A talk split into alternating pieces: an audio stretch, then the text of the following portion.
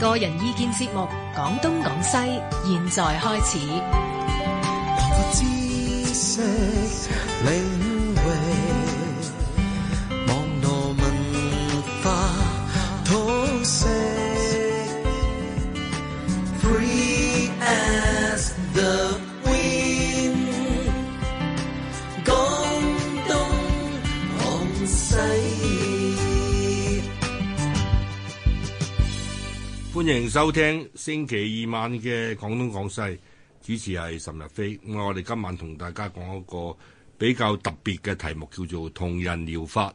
咁啊，請嚟兩位嘉賓，一位係催眠師啊黃兆良大家好嚟過我哋呢個節目㗎啦。係咁啊，另一位呢就林敏儀女士。咁啊，大家可能呢聽眾聽過林敏聰，林敏儀呢就係林敏聰嘅家姐係係啊，嘛？咁啊，誒、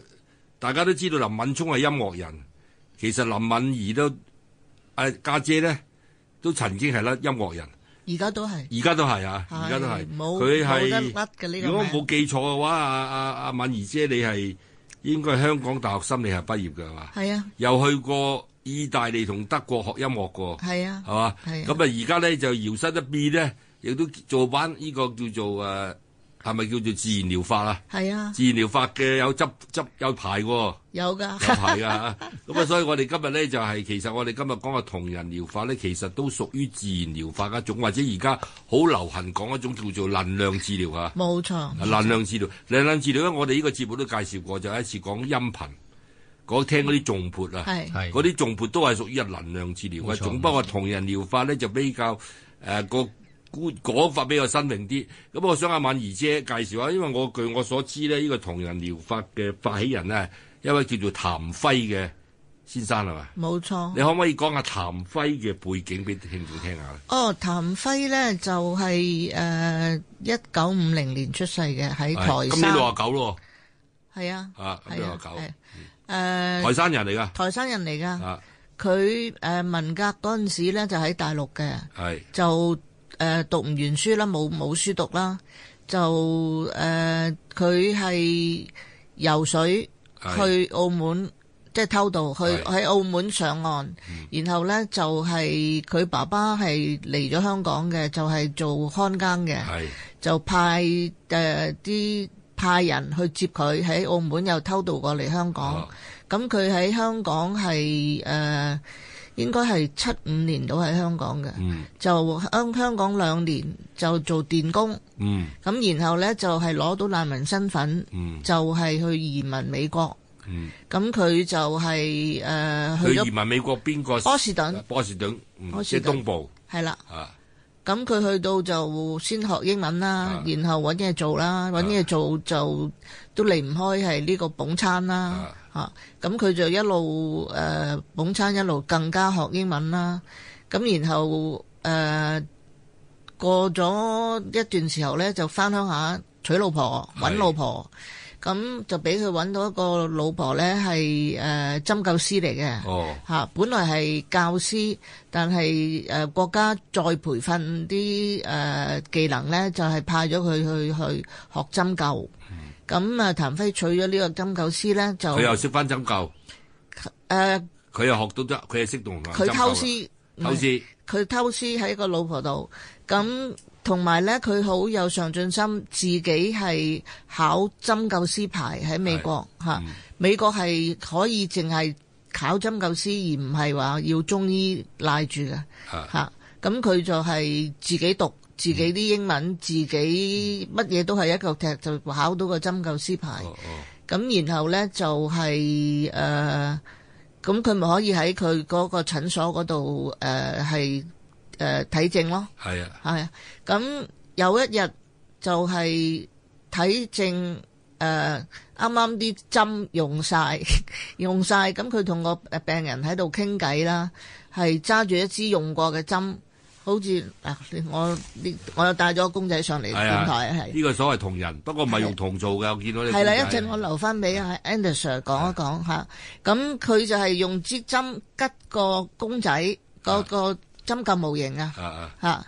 嚇，用一支針灸針執啲公仔，執個公篤個公仔，嗯咁個個病人呢就話：咦，點解呢度有感覺嘅？哦，咁就發現呢，原來佢唔使真係落針落個病人度，哦，佢都係有呃誒呢、個受到呢個針灸嗰個影響咯係，嚇。哦，咁於是呢，再發展成為呢，輾轉呢，就叫做就變咗做同人療法。啊，但係我阿阿阿敏儀姐，我記得咧就話你唔好哦叫佢我做敏儀姐得唔得？係啊，好啊，我叫你敏儀妹，係 係今日多堂噶，downgrade 咗咯，變唔咗。使啊敏儀咪得咯。阿敏儀，嗱我頭先我因為據我所知咧，佢嗱因為呢個同人療法咧，首先第一件事就可以聯繫到針灸，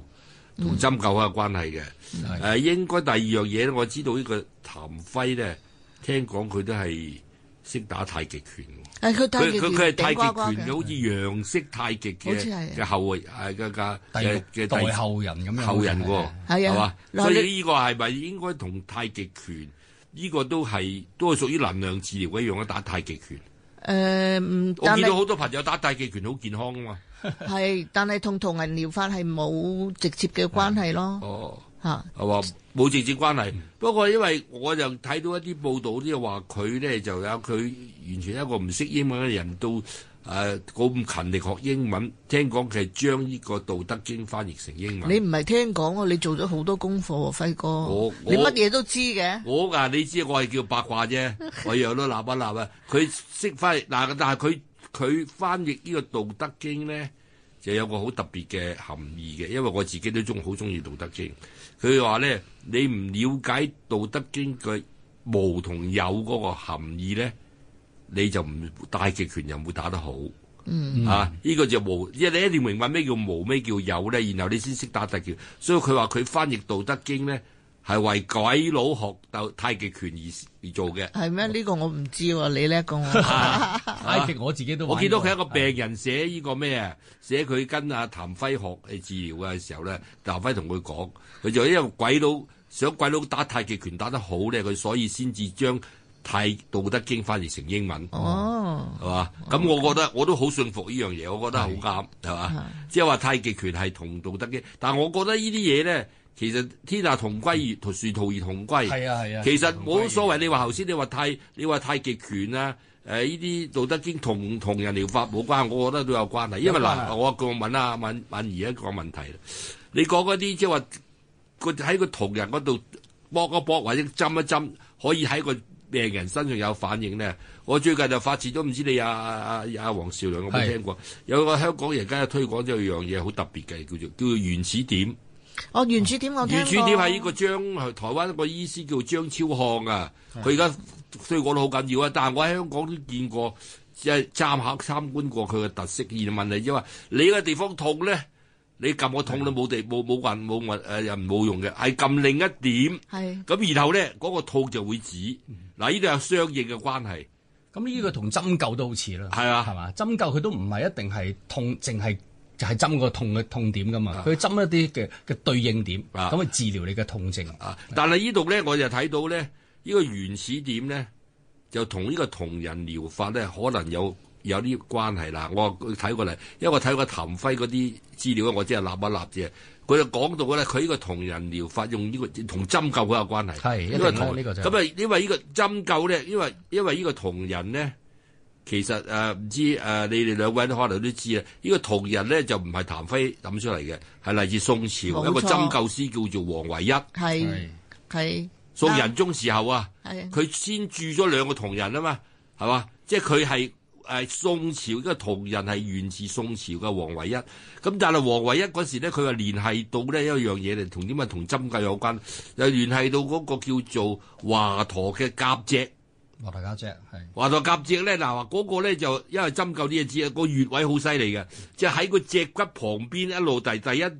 節到到第，好啲啊！你講到第唔知阿敏阿敏儀先知啊，第一節到十十七節定第一節到第五節，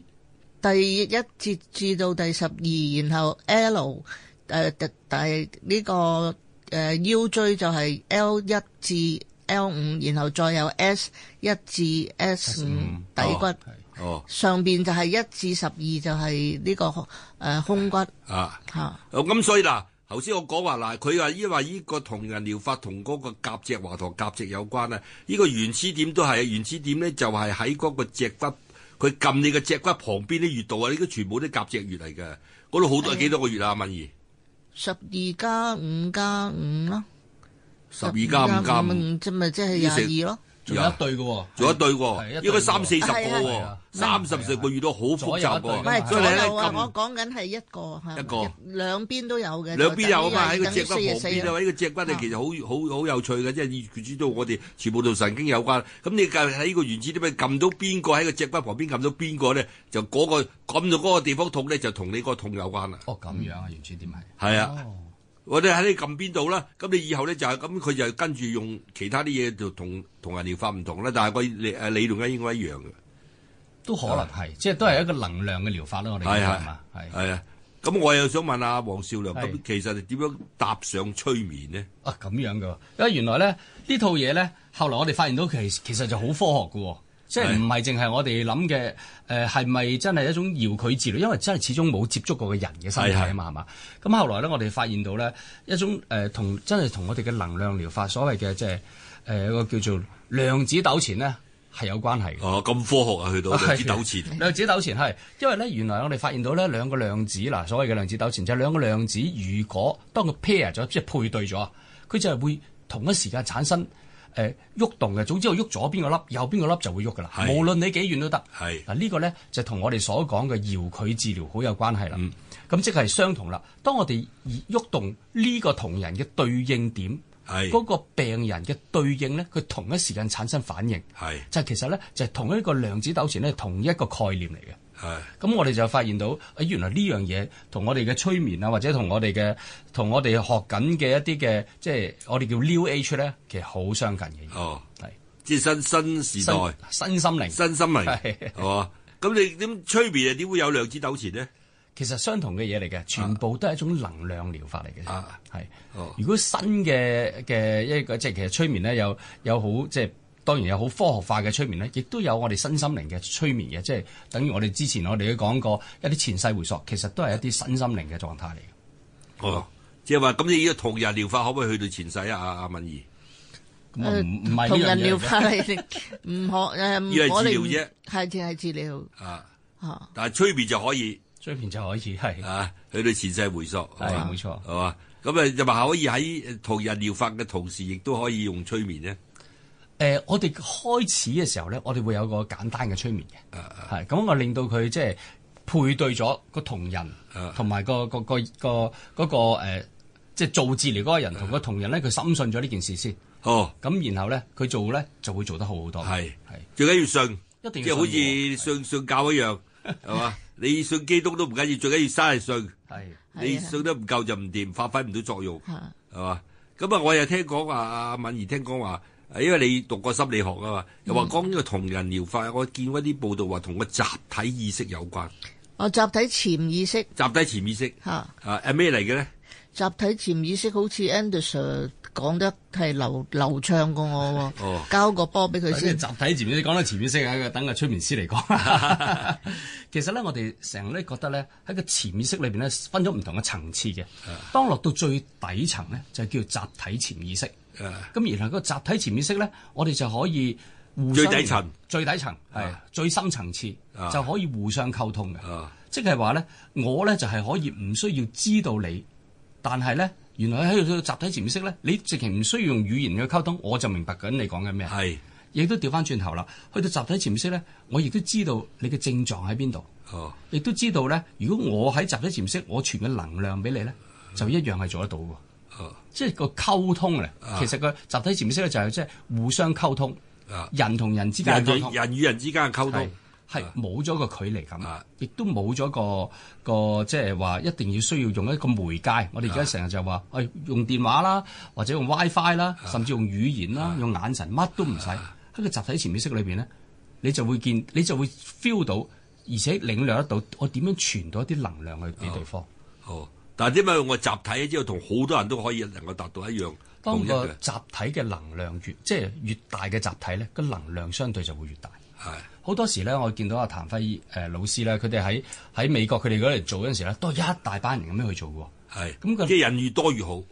係治療師個誒、呃集體一齊發揮佢哋嘅能量就最即係嗰個威力係大過單獨一個人咯哦，嚇。會唔會係好似我哋講氣功嗰個氣場唔同咗咧？人多咗嘅氣場可能都會係喎。啊有嘅有關係係嘛？個嘅，氣場，因為人多過氣場。我有時經試過一啲人打靜坐咧，係一個人打同一班人打咧，發揮個功能係唔同。啊，係係絕對係係。同埋啊阿譚輝師傅誒成日都講，如果係喺美國佢哋做得誒、呃有突破咧，即係啲 case 啲案例越嚟越誒誒、呃做得能做得好咧，嗯我哋誒喺美國以外嗰啲人咧都一齊同佢哋升呢㗎。啊，啊！呢、個就係、誒、就係、個集體潛意識發揮嘅作用哦，啊！即係一齊升班，一齊升班。係啦啊係即係大家知道都有個有至少有個啊默契，知道大家而家一齊喺度發緊功咁樣啊，誒、呃可以一齊咁練緊講。坐。同埋係同一種症狀，如果佢越做得好咧，嗰種症狀我哋發揮嘅功效會越大。哦，係即係因為其實問題就話唔淨止你自己醫自己，同埋咁多人集為一班人嘅力量嚟醫你，係啊，可以咁講。係嘛？嗯即係個力嗰、個嗰、個 impact 就大咗啦，係，係嘛？同埋嗰種治療嘅方法都會越做越越好啊。係嘛？係係嘛？好似好圓咁樣喎。似㗎，啊即係好難、好難、好難私人令人治水喎。但係其實係一個，如果你咁講，咪變咗一種集體治療。誒呃集體治療誒、呃未必係一定要係集體治療，但係你我哋可以做集體治療咯。即係譬如我做誒、譬如做誒、感冒咁樣啦，我譬如同一個人做，但係我平誒、同時可以賴住好多個個案一齊，都係佢都係誒、呃感冒嘅，咁一齊嚟就係治療係可以嘅咯。因為牙醫嗰樣嘢咧，你講呢個集體潛意識啊，黃少良我就同我，因為我自己研究易經啊，係啊，你咁啊師傅嚟嘅呢個，咁啊知道咧就話易經裏邊卜卦咧，係一個人卜同一齊卜咧，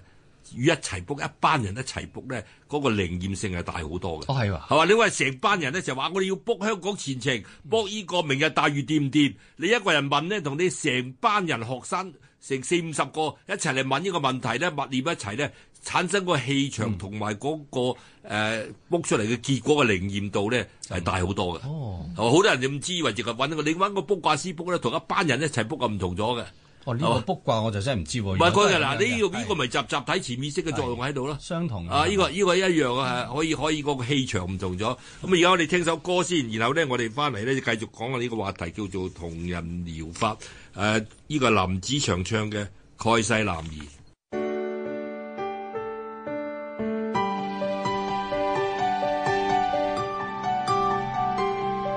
星期一至五晚上十一點至凌晨一點，香港電台第一台。知識領域，網絡文化通識，Free as the wind，廣東廣西。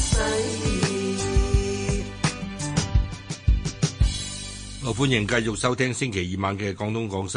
主持係岑日飛。我哋嘅話題講同人療法。誒、直播室度有林敏儀女士同埋呃誒催眠師黃少良。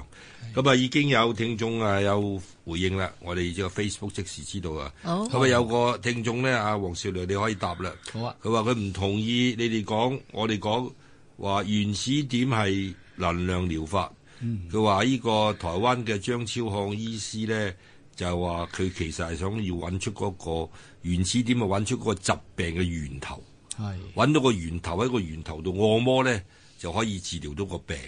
咁啊，唔係能量療法嚟嘅，咁樣佢就係咁嘅啊意思。不過有樣嘢我想問下敏儀咧，就話喺個原始點嘅治療嗰度咧，佢好重視一樣嘢，唔知你同人療法都會留意到一樣嘢，佢好重視飲姜湯。我同人哋瞓冇呢樣嘢喎，冇呢樣嘢嘅同埋我唔係咁熟悉原始點，我係知道係有呢樣嘅療法，啊我唔可以代表誒、呃任何人係講原始點嘅嘢咯。誒阿啊黃少良點睇咧？佢話嗯姜湯，姜湯啊，令到即係即係令到你嗰、個你個熱啊熱點啊，個薑好有用哦，咁樣。啊！誒、原始點呢一個方面，我哋真係都唔係太熟悉。啊，即揾係次揾揾阿原始啲啲人講下都好。啊係不過嗱，其實同人療法係係啊嗱，即係你講開話同人療法，究竟係按咩穴道咧吓，即係話係咪你痛就一定係撳嗰個穴道咧啊？同埋有啲唔係痛症嚟噶嘛，咁點算咧啊？咁係咪誒邊度出事就一定按嗰度咧，啊或者吉嗰度咧？嗱，又唔係嘅喎，原來原來咧，我哋阿譚輝老師咧，佢就將佢曾經做過嘅成功案例啊。啊就寫低咗二百幾套，接近三百套嘅咁嘅成功案例。啊咁咧就將佢唔揾出咗唔同嘅穴道去去做呢個治療。咁呢個穴道嘅治療咧，相對於你話誒同針灸同唔同咧，就好相近，不過又唔係百分之百相近嘅喎。佢啊佢又發現到，因為原來針針第二度咧，佢個成效會好啲。啊咁其實咧，佢試咧就唔止試咗三百個唔同嘅案例嘅，佢試咗好多種唔同嘅案例。不過咧，最有作用咧就係呢二百幾種。咁所以咧，佢就寫低咗，寫低咗喺本書上邊。啊咁我哋咧，其實咧就會發現到，因為誒、呃用翻呢本書佢所教授嘅穴道去針灸翻咧，咁就係可以醫治到某一種嘅疾病。例如我自己啊，我自己咧就有呢個叫鼻敏感嘅。啊咁咧，我哋長期咧就整住個呢個公仔咯嗯喎，咁樣咧就係針灸佢，針住佢相應嘅一啲嘅穴道係啊嗯嚇，係咁樣做出嚟嘅，就唔係話一定係誒邊度有即係一鼻敏感有時淨係吉個鼻，又唔係嘅喎啊！啊，你會見到哇好多針喎，但係但係而家阿阿黃少良呢個係針灸係裏邊後背後嘅理論根據係講經絡啊嘛。係冇錯，經咁絡所以你問嚟跟住個經絡，譬如話你睇到，咦嗰條經絡經絡嗰個耳仔係聯繫到嗰個腎嘅，嗯都同個腎經有關嘅，咁所以你針耳仔可以醫到腎，係咁可以解釋到噶嘛？即係話佢變咗點解唔係點針呢度唔針嗰度咧？其實喺度從解個經絡嘅科，但係個經絡點都嚟咧，始終都係一個謎喎。喺中國嚟講，呢樣啊嘢我成日都覺得咧好神奇喎嗱，經絡咧本身咧就係誒喺西醫嘅解剖學上邊咧佢哋揾唔到嘛。係唔承認你㗎，因為我佢切今日話開話你 有你話有經絡，你死咗之後我解剖你，咁就你冇啦。咁啊，係你啦即係咁嘅何來經絡？咁但係咧問題即係話你等於你你呃個飛機，你誒、呃係你想揾出個飛機嘅誒誒飛行過程路線咧，你個飛機你切開個解剖好似鼻我揾唔到睇㗎嘛㗎，但係有個黑盒啊嘛係，個黑盒係記載咗啊嘛，所以以前係話講呢，呢個傳聞啫。以前中國個經絡係點揾翻嚟嘅咧？就係因為咧好簡單，因為經絡咧就話有個理論就話活人先有經絡，死咗就冇係係啊啊，係啊，係所以你你解剖咗邊何來經絡啫？你唔死，所以我聽嗰時佢紂王啊、商紂王啊，係用一用一個活人好殘忍咁樣咧嚟揾個經絡嘅。係。傳聞啫係，我哋冇一個證據嘅，啊！但係絕對我哋相信就係人中國人嘅經絡啊係西醫係永遠揾唔到證據，因為佢要解剖，解剖冇咗噶啦已經係，話唔存在啦。但係佢哋咧又又相信針灸呢樣嘢嘅喎，即係西方嘅咁咪醫學證明俾佢睇啊嘛，佢冇話冇話只唔成接受啊，尤其德國人，冇錯德國人係啊好接受呢樣德國嘢，人嘅德國人嘅中醫都好犀利添啊！係啊，係啊，係話佢只能夠接受，但係話佢問題佢哋唔知，佢翻譯都唔識譯啊係。我識得一個好出名嘅翻譯師就譯呢、個誒、呃 John Minford，你而家仲譯緊譯經。John Minford 以前理工大學嘅教授啊，佢就譯咗呢個《鹿鼎記》。哦，係啊， 《鹿鼎記》金融嘅《鹿鼎記》，咁呢佢話佢最大嗰時同我講，佢最大嘅難題咧就話點樣譯粵道，譯做英文。啊阿敏儀，你話點譯粵道啊？除咗譯一譯音啫喎，咁佢話你譯音就誒、呃外國人都唔明咁嘛，咩叫粵道啫？你呢個就中國人就個個都明叫我粵道，咁後來佢就諗咗一樣嘢，但係佢係唔唔唔貼切嘅，佢譯做咩叫做 vital point，啊重要嘅一點。